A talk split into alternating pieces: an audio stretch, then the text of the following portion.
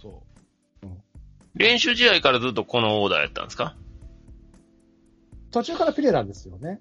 うう。ん。そうですね。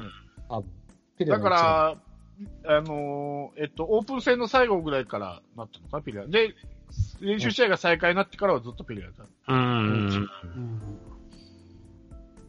それはピレラが調子悪くて一番に持ってったら打ち出したっていう理由だけなんですよ。ああ、なるほどたね。だ単に。はいはい。それ以上の理由はないんですよね。なるほど、なるほど。で、その調子が開幕してからしばらく続いてたっていうだけで。うんうんうん。で、まあ現状頭打ちにが見えてきてるんじゃないかというところもあるということですよね。そううそう。ん。でただ、得点圏打率は4割あるんだから、じゃあ、せいやの後ろに置けばいいじゃんって、うんうんうん。適材適所が間違ってるっていう間違ねっ。てると思う。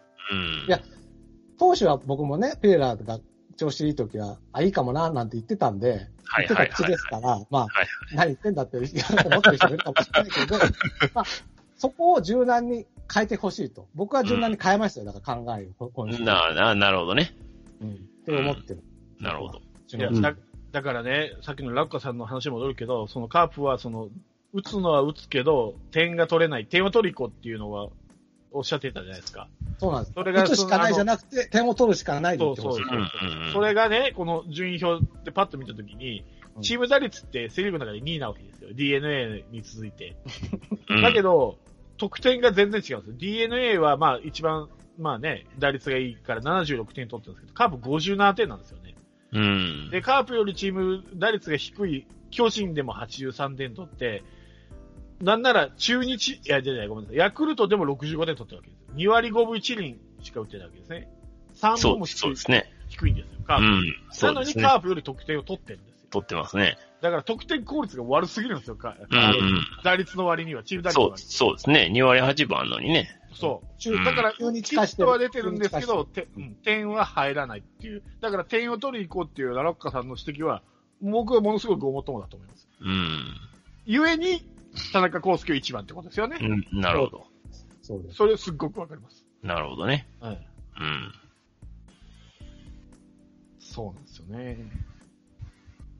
そこなんですよ。うんこのチーム打率をさ、防御率見てるだけだったら、阪神と広島5位、6位の差じゃないですよ。 なのに5位、6位ですからね。そうですよね。はい。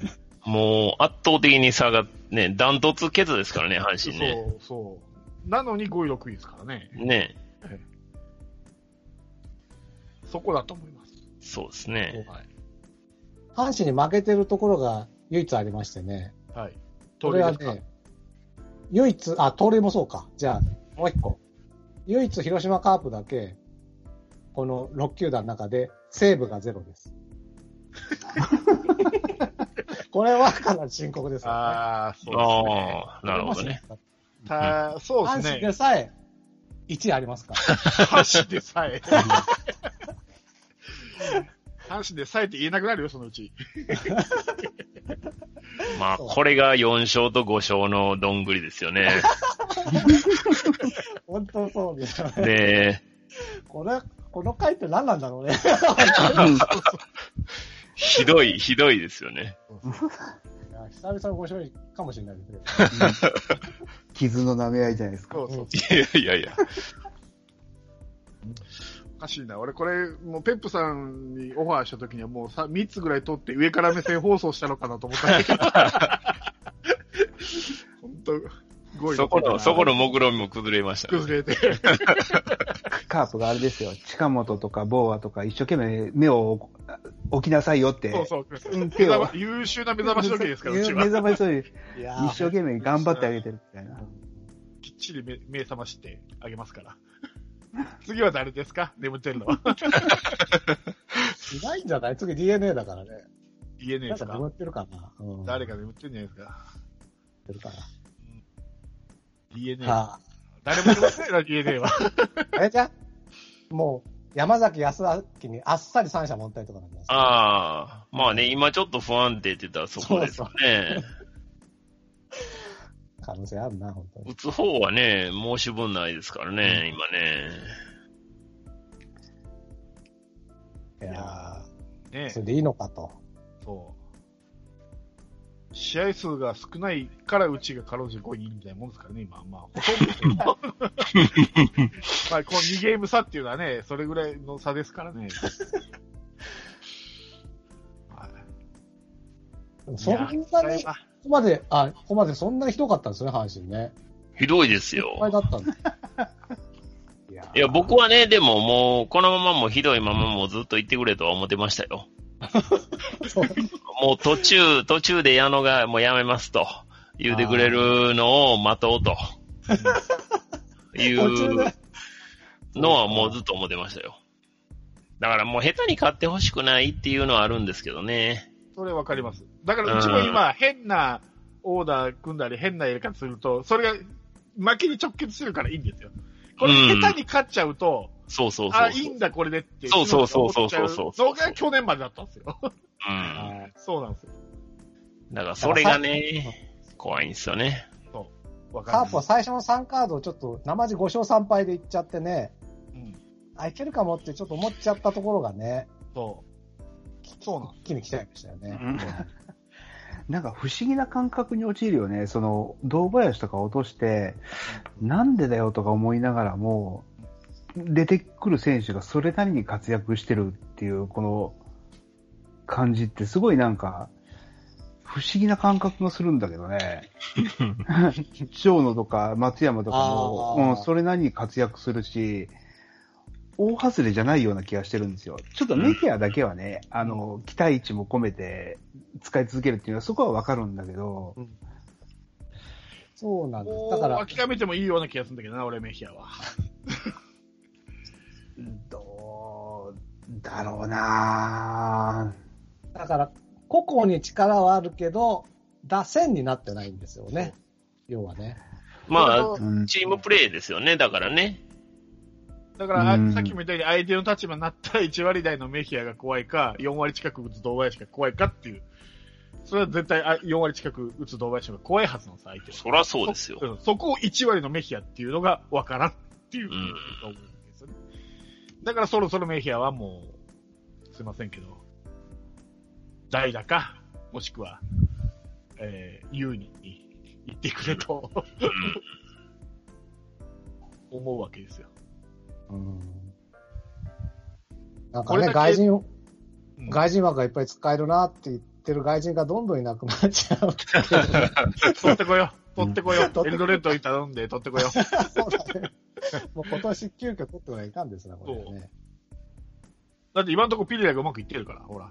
ウィーラー取ればよかったな、ウィーラいや いや、ウィーラートレードはなんでね、ね。トレードなんでね。うん、まあいや、トレードですけど、やっぱりそこをね、動いてんのがやっぱ巨人やなっていうのはやっぱ思いましたよ。やっぱり、その、目先にとらわれてないというかね。まあ、先々を考えて、やっぱり、ここきつくなるからっていうのを先に先に押さえとくっていうのは、やっぱすごいなと思いましたけどね。うん難しいな、でも、動いた方がいいと思いつつも、まだね、始まって2週間ぐらいだから、普通のシーズンで言ったらまだ4月の半ばだからね、まあね、うん、そう思ったらそこで動く、あんまりバタバタされるよりも、ゴールデンウィークまではちょっと最初の形を崩すなよって、いつもだったら思ってると思うから、うん。うん、い僕はね、あの、メヒアとかも、まだ、もう少し頑張、耐えてもいいと思あ、そううです。う、出ます。うん。まあ、ただ今年 CS がないですからね、そこが、もうそう取り残されたら最後そうのそう今年はそうですねそうなんだよな。だだから食いつきたいんですよ、上と。確かに、それはあるな、まあ、本音ではね、心の中ではまあ今年優勝いいですよ。笹岡さん1年目だしって思ってるけど、やっぱりね、目の前の試合は勝ってほしいし、上とそんなに離され離されたくないんですよね。うファンんとしてはやっぱり。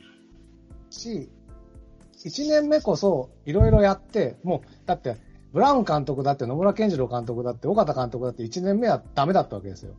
でもそこでブラウンさんなんか、なんだっけ、あの、えっ、と、1、2、3と9まであの、出塁率がいい順に並べるとかね。ううん野村健次郎だったら、まあ、ジグザグだったり、もう、日によって、右だ、左だ、だけだってやったりとか、うんあと、まあ、尾形さんとさっき言った付き合えば野間とか、はいい。ろいろ1年目は瞑想して、いろいろ学んで学んでたからこそブラウンさんは3位に近く行くようになったし、野村健次郎はクライマックスの常連チームにしたし、うん、で、岡田さんは3連覇させたんですよ。うん。あそのままずーっとね、なんとなくいけるかもでや、1年目は僕はやっちゃいけないんじゃないかなと思う。いろいろもがいて、うんトライアンドエラーを繰り返して繰り返して来年につなげないと、結局、来年もそさこのまんまんでいって、笹岡さんで山本浩二政権、低迷みたいになっちゃうの が僕は非常に危惧しておるので、う僕ん。は動いと思ってます。でう、ん失敗してもいいと思ってる、逆うに。ん。うん。そうね。だから、あれなんですよね、もう、まあ僕らっていうかね、まあ僕なんかでもそうなんですけど、その意図がちゃんと見えて、その上で出てくる結果に対しては、やっぱ仕方ないと思うんですよね。うん。うんけども、そのチームのやりたいこととか、そういう監督の意図とかっていうのが見えなかったり、あるいは見えてても、それがすごくえー一貫してなかったりっていうことになったりとか、すごいブレてるとかっていうことになってくると、おいおいおいっていう話になるので、まあそこですよね。だから、まあ、その、笹岡さんは今1年目やからっていうのはあると思うんですけど、うんまあ矢野監督にしたらまあ2年目ですからね。だから、そこがね、ちょっと2年目やからこその成長っていうのが、こう見えないと、やっぱきついなぁと思うんですよね。でも、だから、金本さんの時って結構3年間変えなかったわけでしょ考え方を完全に。うーん、まあそやう。ったから変わった方がいいんじゃないのかなって思うけど。変わった時に、うーんもっと強くなるんですよね。なんとなく僕が思ってるのは、い広島のカープの最近のその今のブラウンさんからの流れを見ると、うん。監督が1年目で気づいて考えを変えた時に強くなるんですよ。うん。いや、考え方が変えたことが見えるんであれば、それに対してのぜぜひひっていう話ができると思うんですけど、うんそこが見えてこないんですよね、僕からしたら。うそれをん。だかな。そうそう。もうだからね、すちょっと、バーバブさん来られる前に話してましたけど、ベンチに抜かれてもぼーっと見てることが非常に多いので、監督からコーチから何から。で、もうとにかく、点入った時はアホみたいに喜んで、 いやいやいやいやいやっていうね。まあ、あ確かあに魂抜けてんだろうなっていう時は、な見えるでしょ見える見える。 ねぬ抜かれた時すごく思うじゃないですか。うんああ、これ今何にも考えてないやろな、こいつって思うじゃないですか。うんもうね、あれがやっぱりちょっと、もう、ほんまにわかんないんですよ。もう勝ってるチームというか、まあ強いチームの監督はやっぱそんな、ぼーっとしてませんからね、どこも。うんほんまに。うんしかもね、あの、ちょっとまあ、その戦術的なことからはちょっと離れますけど、うん。これ多分気になる人はめっちゃ気になってると思うんですけど、阪神はベンチにいる連中のマスク着用率が異常に低いんですよ。ああ、矢野さんしないですよね、確かに。あの、工事陣もほぼ、ほとんどしてないんですよあ、。しないですね。はい。これはね、やっぱりあの、他の球団のファンからしたらいかがなものかってやっぱ思うと思うんですよ。僕ら阪神ファンからしてもいかがなものかと思いますし、うんいやいや、あまあの、一番最初出たっていうそうそうそうそう。だからね、ね関係ないんですよ。関係ないんやけど、関係ないんやけど、そこはちゃんとやっとこうよって思うじゃないですか。うんまあ、そう。少なくとも、まあ、選手はね、やっぱりまあ、動いたり走ったりするから、まあ、はあはあしんどいから、しゃあないですけど、もう、せめてコーチ、かん、ね、あの、裏方はみんな、とりあえずつけとけと。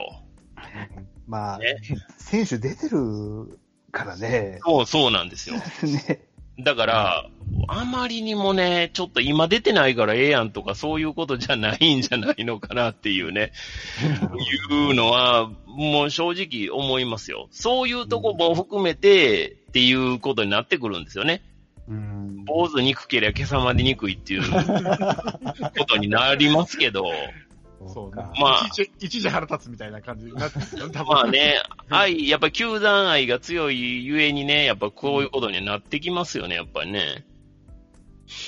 あれはちょっとどうかなと思いますよ。それに反してやっぱ DNA は、あの、ベンチに帰ってきた選手がつけたりしますからね、マスクを。してますねあはあい、してます、してます。まあ、あれなる多ほど分、あの、お客さん入るようになってから、あのマスクを、背番号入りのマスクを売るつもりやと思うんですけ ど、そういうことか。と思うんですよ。と思うんですけど、でも、一まあ、一石二鳥じゃないですか。そうですうんね。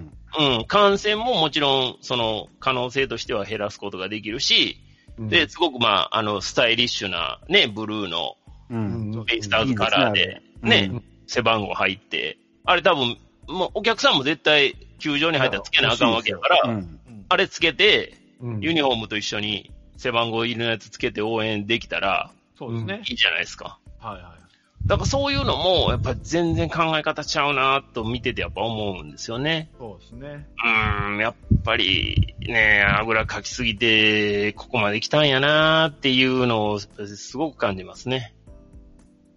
なるほどねう。ーん。確かにそうだわ。言われて気づいた。してなかっしてないで しょ。あれ、ヒヤヒヤしますよ、ほんま。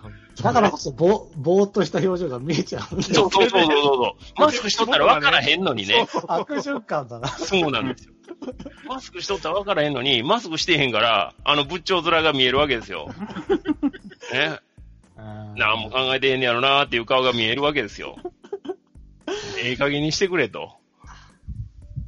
もうちょっと考えてやりましょうって。だからそういうことも考えられてないから、ゆえに、やっぱり考えてないんちゃうって思うんですよ。うんうん。うん。野球と関係ないやんっていうことではないと思うんですね。野球やる前にやっぱりそういうところの気配り目配りができてないとうん、なかなかやっぱり上達しないと思うんです。今日のあの、里崎チャンネルでもあの、中日のマルティネスの話が出てましたけど、あ、キャッチャーですね。はい。キャッチャーの。で、あの、里崎がすごく評価してる。キャッチングはそんなに上手くないけど、まあ、ブロッキングはとにかく上手いと。うんで、僕が、あの、監督なら彼を使い続けると。で、何より、その、ファールグラウンドに転がっていたボールを自分から拾いに行ったとおーいう話があって、そういうその気配りのできる選手っていうのはキャッチャーにとってはすごい重要な要素やから、僕はすごく評価してるっていう話をしてて、うんああ、なるほどねってやっぱ思ったんですよ。だから、そういうことを考えたら、今の阪神のベンチのマスク着用率の低さとかって考えたら、やっぱりす、ビニーリサイン入り考えてる人、そんなにいないんやろなってやっぱ思ってしまいますよね。うん誰か一人が言えばいい話やから、そうですね。絶対に。それも言われへんのかっていう残念さもあるしっていう感じですよね。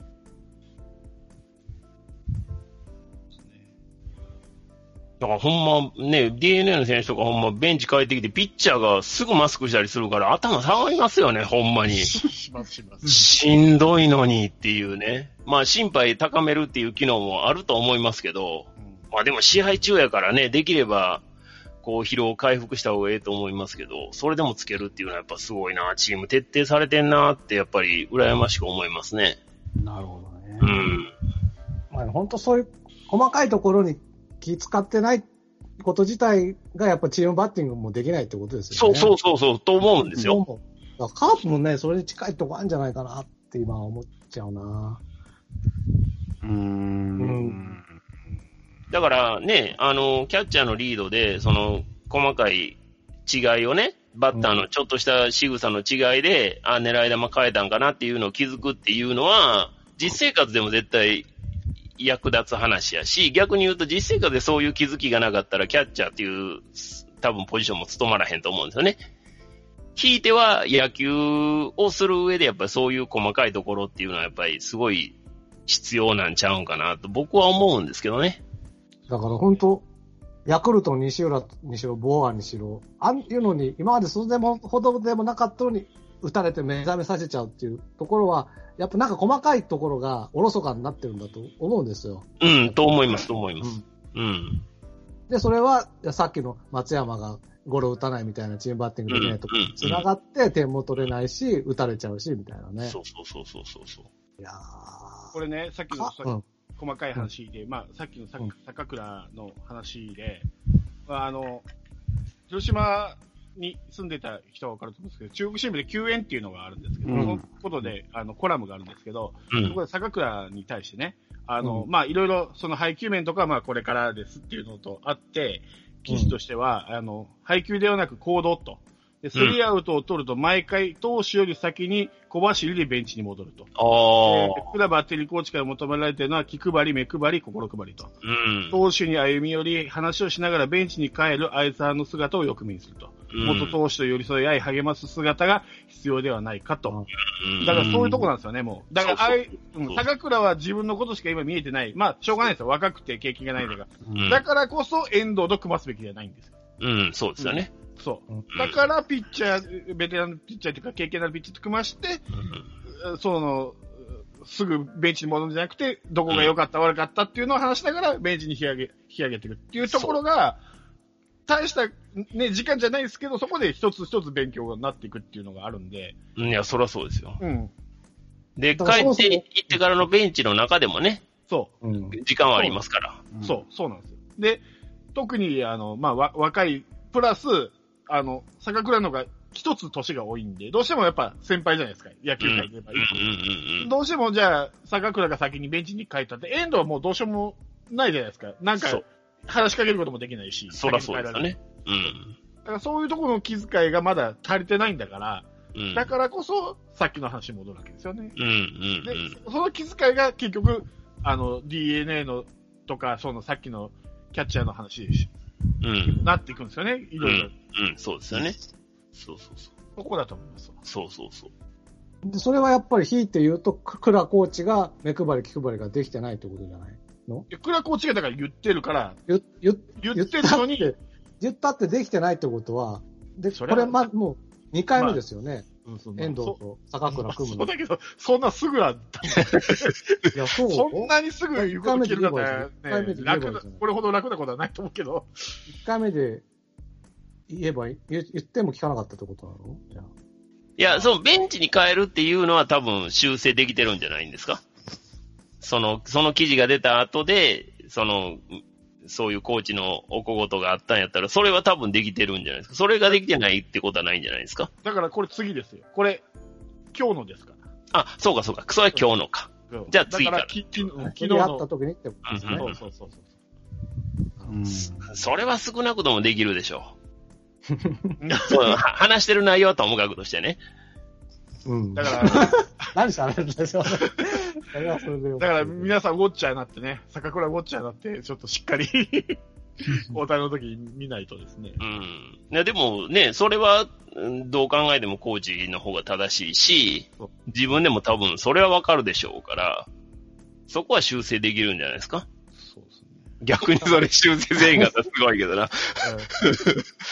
相変わらず、さっさと書いてたらね。 相変わらずさっさと書いたらね、その天然ぶりすごいなっていう話になりますけど。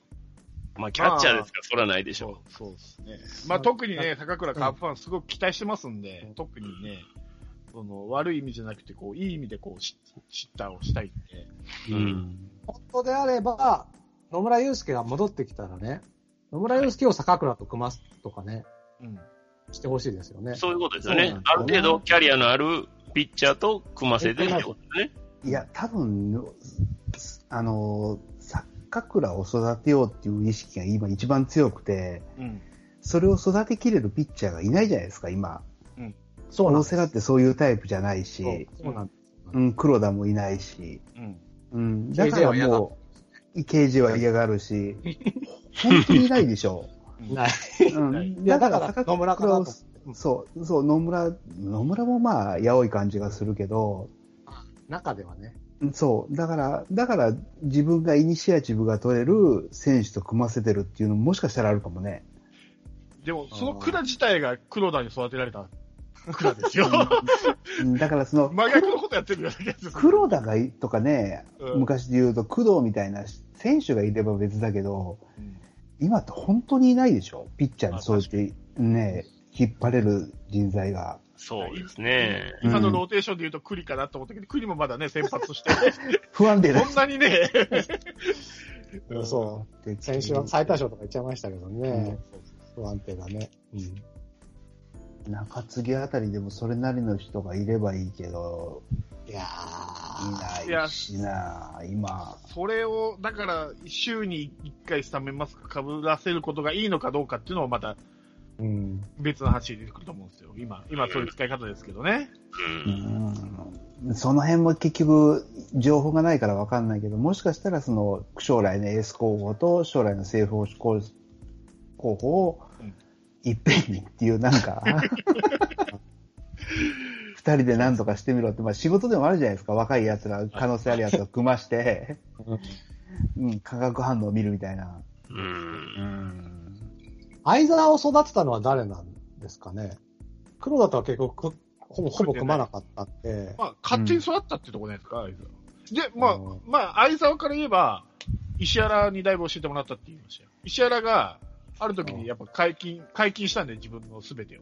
うんやっぱり、あの、石原が正捕手としてやってる時で、やっぱり自分の座を脅かされたくないから、う。うんんあまり、あの、まあ言わないですよね。言わなかったんですけど、自分がある程度その、年も取ってきて、そろそろじゃあ、ね、相沢もバッティングの方で、あの、実力ね、を示してきて、あとはまあ、どっちかといえば、し相沢は守備の方が課題だって言われてたうのんで、で、そこでやっぱり石原がある時にやっぱこう、解禁して、何でも聞いてくれみたいな。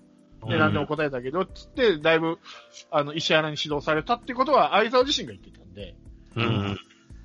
だからピッチャーじゃなくて、キャッチャー、まあ、石原に育てられたっていうのが、そういうパターンもあるのか。うんそういうパターン。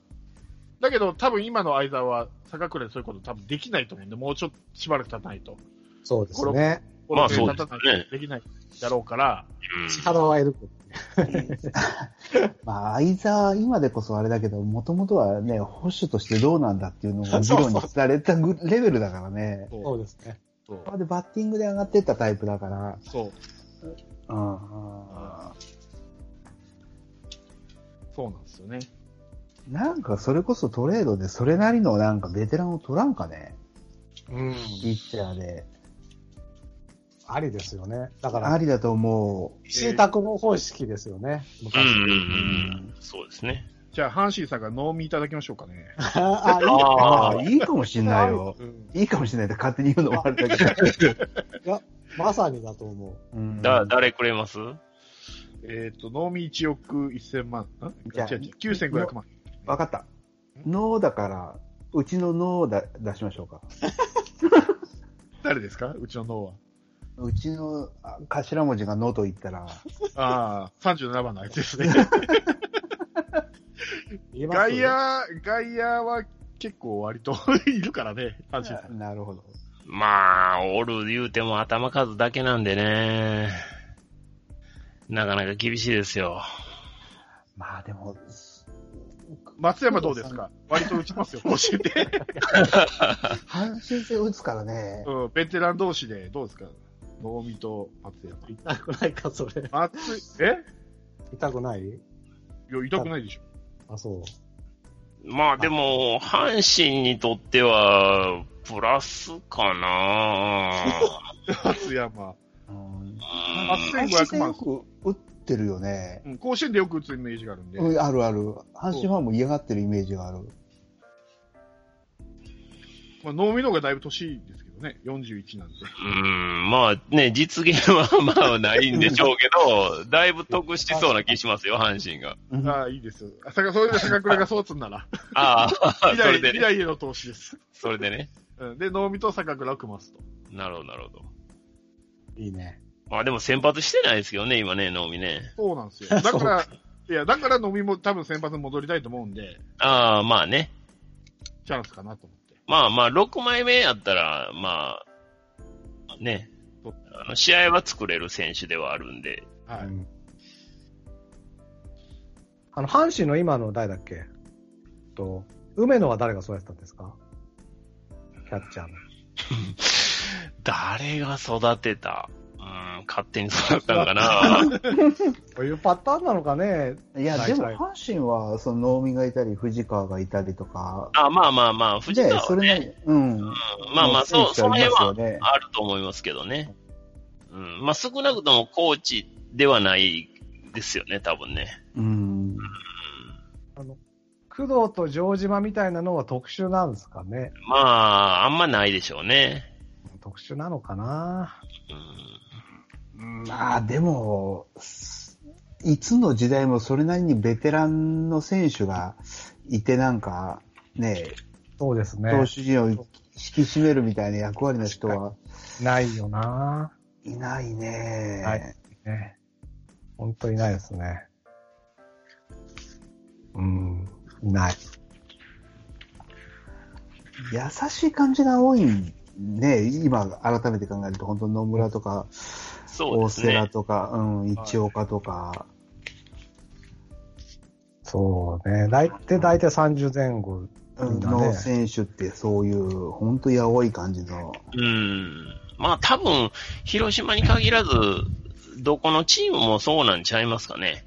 あう ーん。それは今日の里崎チャンネル、また里崎チャンネルの話してますけ ど、えー言うてましたよ。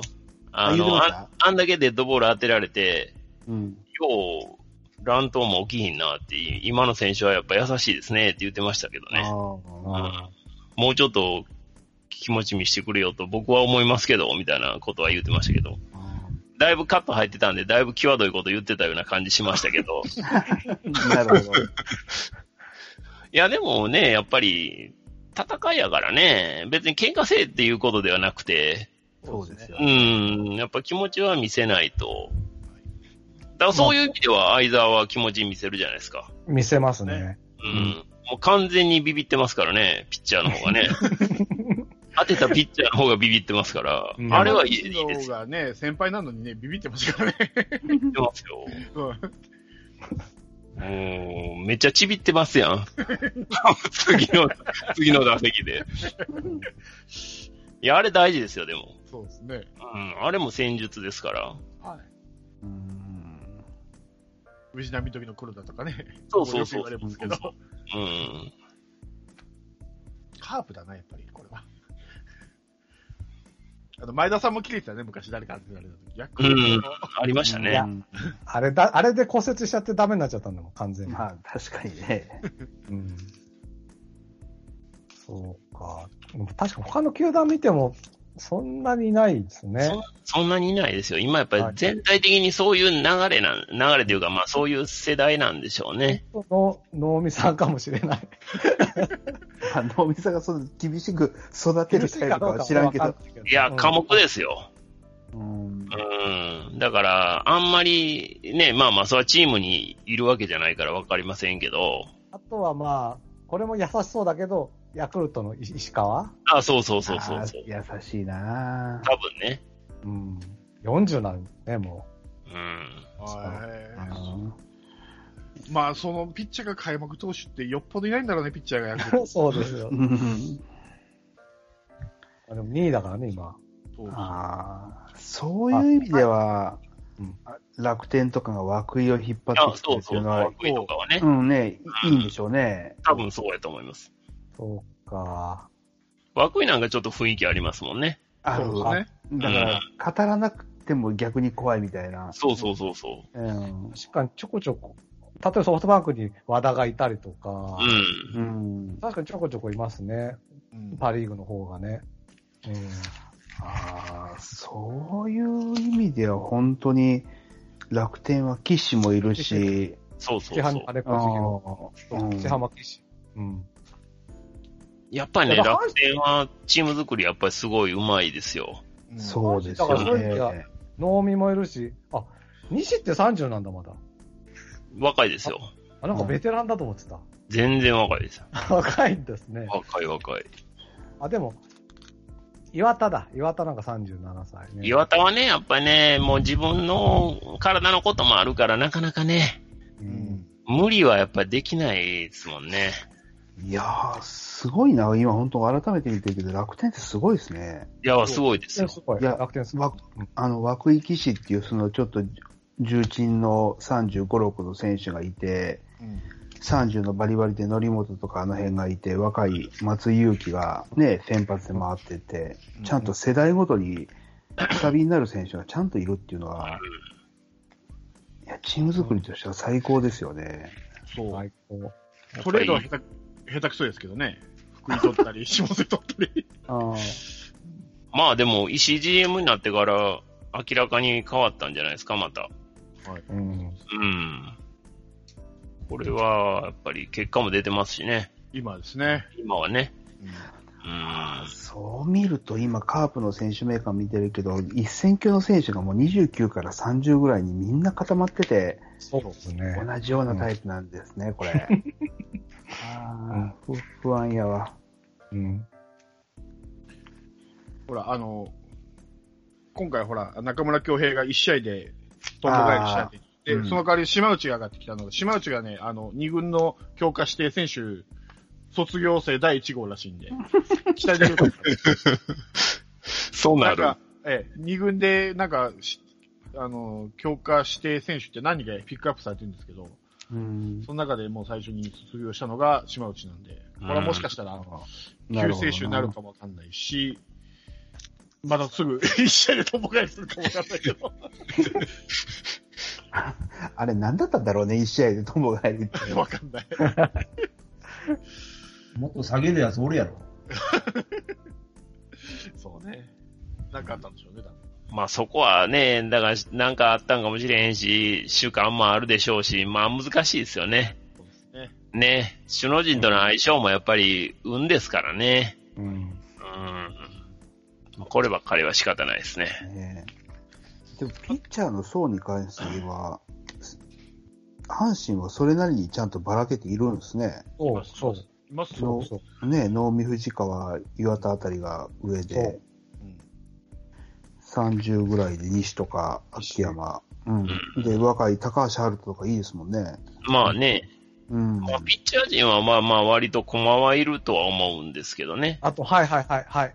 青柳ですよ。大声、イオンでした。青柳ね。青私柳と青柳。青柳ね。上チー下ムじゃん 青柳。はい、言っちゃってるなんかさ。青柳、勝ち頭じゃないの阪神の。違う違ううの、ん頭ではない。あそっか。でも、いいですよね。青柳多分、ほぼクオリティスタートしてないかな。 100%です。ねえ、でしょほら、うんで、防御率0.75ですよ。でしょほら。僕の目は正しかった。 WHIP0.67。ほら、皆さん。なの、なのに一つ負けがついてるっていうのはちょっと不思議ですけど。え、負けてんだかわいそう。負けてますか。わいそうだよ 自。責点1でね、かわいかわいそう。自責点1で負けがついてるっていうね。まあとにかく打ってないですからね、今年 ね。去年、去年にも輪をかけて打ってないですから。勝ち運なきゃダメじゃん。あらぼ僕の10億円チームのちょっと評価を変えていただきたいという。あれは去年の成績 で。年俸は今年だけど。いやいやいやいや、まあそうだけどね。うん。それで言うとあれですよね。ま、まだ今年ど、どんなかわかんないですけど、島本がすごくいいですよね、阪神は。島本はね、まあ去年も良かったですしね。だから、ああいうピッチャー欲しいなと思って。うん。育成上がりですからね。まあ僕の10億円のチームにも入ってましたけど。そうですね。そうそうそう。まあそれで言うとね、もうすぐあの、ゲームも発売ですから、早く皆さん20億円チームを出してい ただいて。え僕も考えてるんですけど、どう、どうしたらいいのかなと思って。僕はもう出来上がってますから。あ、僕もできてますよ。はい。僕もできてるんですけど、まだちょっと迷ってます。ああ、あ、ちょっとねああの、逆に期限決めてくれた方が、踏ん切りがつくんで、今、あ、そらでも、あれでしょう、発売日がもう、明日明後日心からですね。 ?9 日、9日うん。じゃあまあ、前日までに はい。そうですね。スペック見れちゃうと。はい。そうそうそうそうん。う。あれですから。もうそれはもうね、開けたとこ勝負でそ行きましょうよ。まあまあ、その辺はまたあの、終わってから、そうそうう。オフトークの話でオすフね。トークでね。はいで、えーっと、来週はだから、広島は、えー一周回って DNA か。引き続き松田スタジアムで DNA で、えーっと、阪神は甲子園で巨人と。はい。はい。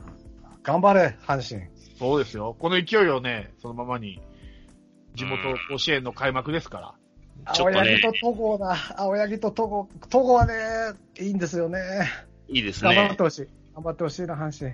まあちょっとね、やっぱり巨人戦は維持にしてほしいっていうのはありますね。はいこれはもう、巨人いいチームですけど、ちょっと維持にしてください。